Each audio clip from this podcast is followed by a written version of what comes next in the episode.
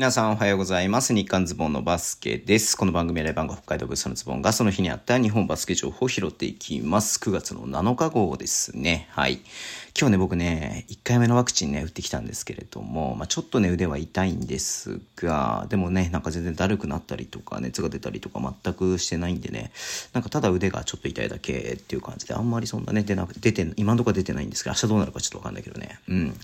やー、すいません。明日もしかしたらこの短いやつできないかもしれないな初めて更新が途絶えるかななんてね、ちょっと思ってますけれども、はい。えー、ね、はい、やっていこうと思います。はい。えー、っと、まず、まあ、嬉しい話題ですね。はい。プレシーズンマッチ、プレシーズンゲームっていうのか、B リーグでは、はい。の追加がね、バスケットライブでの追加配信が決まったということで、9月の11日の、えー川崎アルティーリね。これやっぱ見たいよね。アルティーリどんなのを見ての見たい、やっぱりね。うん、もちろん川崎も見たいけれどもさ。はい。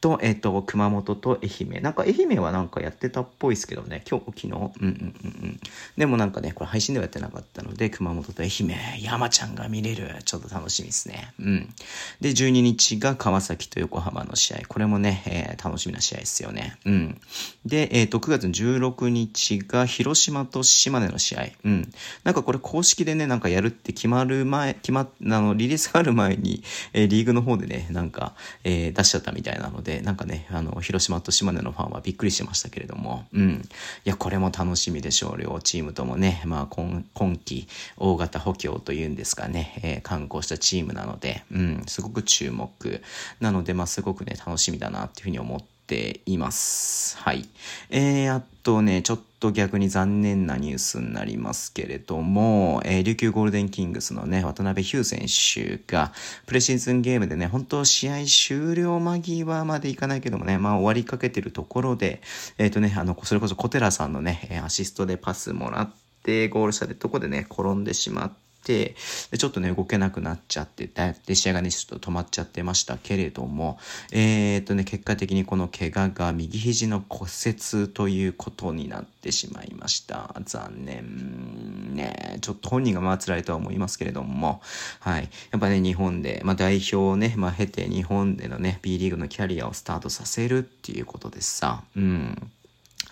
だからまあこれでね、全治4から5ヶ月っていうことですんで、しかも右肘なんでね、まあショットとかそういう部分にもね、影響するような場所ですんで、えっ、と、仮に5ヶ月だとしても2月、はい。えーっと、まあ、いろいろ調整しても、最悪ても3月ぐらいってなると、もう B リーグね、あと2ヶ月ちょっとしかね、ないような状況ですんで、うーん、ちょっとね、やっぱりも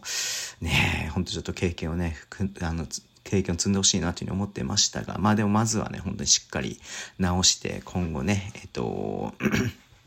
なんだろうな、えー影響がないように、このけ怪我がね、影響がないようにね、してほしいなというふうに思います。なんか今までね、えっ、と、人生で数えたら9つのね、なんか苦苦難というか、いうのがあったので、っていうふうに言っててね、9番にしたっつってましたけれども、いや、これちょっと、10個目に数えられてしまうかな、みたいな感じでね、思ってましたけれども。うん。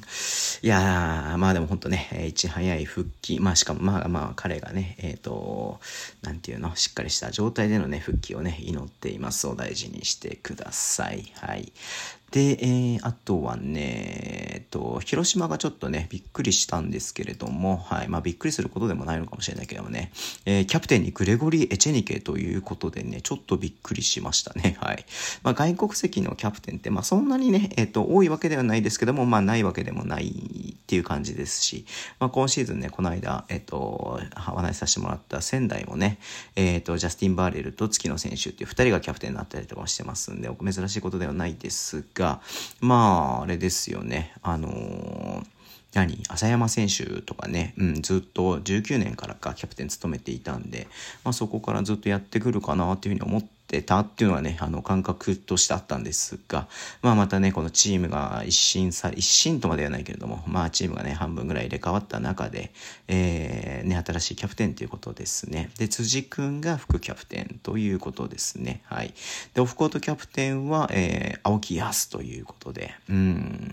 いやー、なんかだいぶと言いますか、はい。えっ、と、顔ぶれとしてはね、面白いメンツだなというふうに思って見てますんで、うん。まあ、若い選手もいますからね、はい。えー、っとね、まあね、エチェニケが、えー、新しい広島ね、引っ張っていくんだなっていうと思う思うと、なんかちょっとね、えー、本当になんか、なんだろうね、エチェニケって、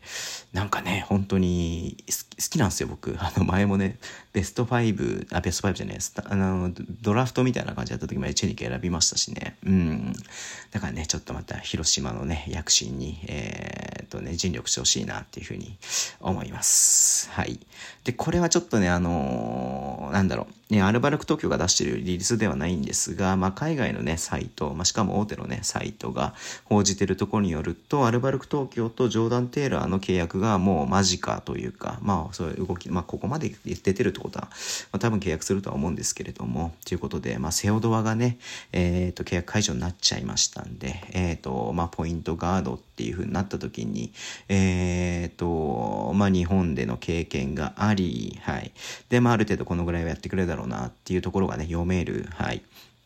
まあ、テイラーに白羽の矢が立ったのかなっていうふうに思いますけれども、なんだろうね、あの、レバンガファンなんでね、テイラーがまた日本で見れることはすごく嬉しいです。僕もすごく好きな選手なんですけれども、まあもちろん彼パスもうまいし、ピックアンドロールもうまいんですが、やっぱでもね、ショット、ショットをやっぱりね、えー、うまく決めてくる感じ。なんでね、まあ、アルバルクは他に点取れる選手もいるんで、で、セオドアはね、まあ、ショットよりもどちらかというとアシストがうまいっていう、もちろんショットもうまいんだけれども、まあ、ショットよりもアシストに期待したような選手だなっていうところで言うと、ちょっとね、テイラーはね、えタイプが違うかなっていうふうには思っていたんで、うん、まあ、その辺どうなるかなっていうのは分かりませんし、まあ、テイラーもね、まあ、最初ディフェンスやばいなと思ったけれども、うん、だんだんとね、良くなってきて、最終的にすごくね、ディフェンスフィットしたんで、ディフェンスもできる選手なんで、えー、まあ、アルバルクにはね、まあ、いいんじゃないのかなっていうふうには思って、も思う部分もあるんですが、はい。まあ、いずれにしろテイラーがね、日本でまたやるのであれば、まだちょっとすいません、正式発表ではないんでね、なんとも言えませんけれども、楽しみだなっていうふうに思っています。はい。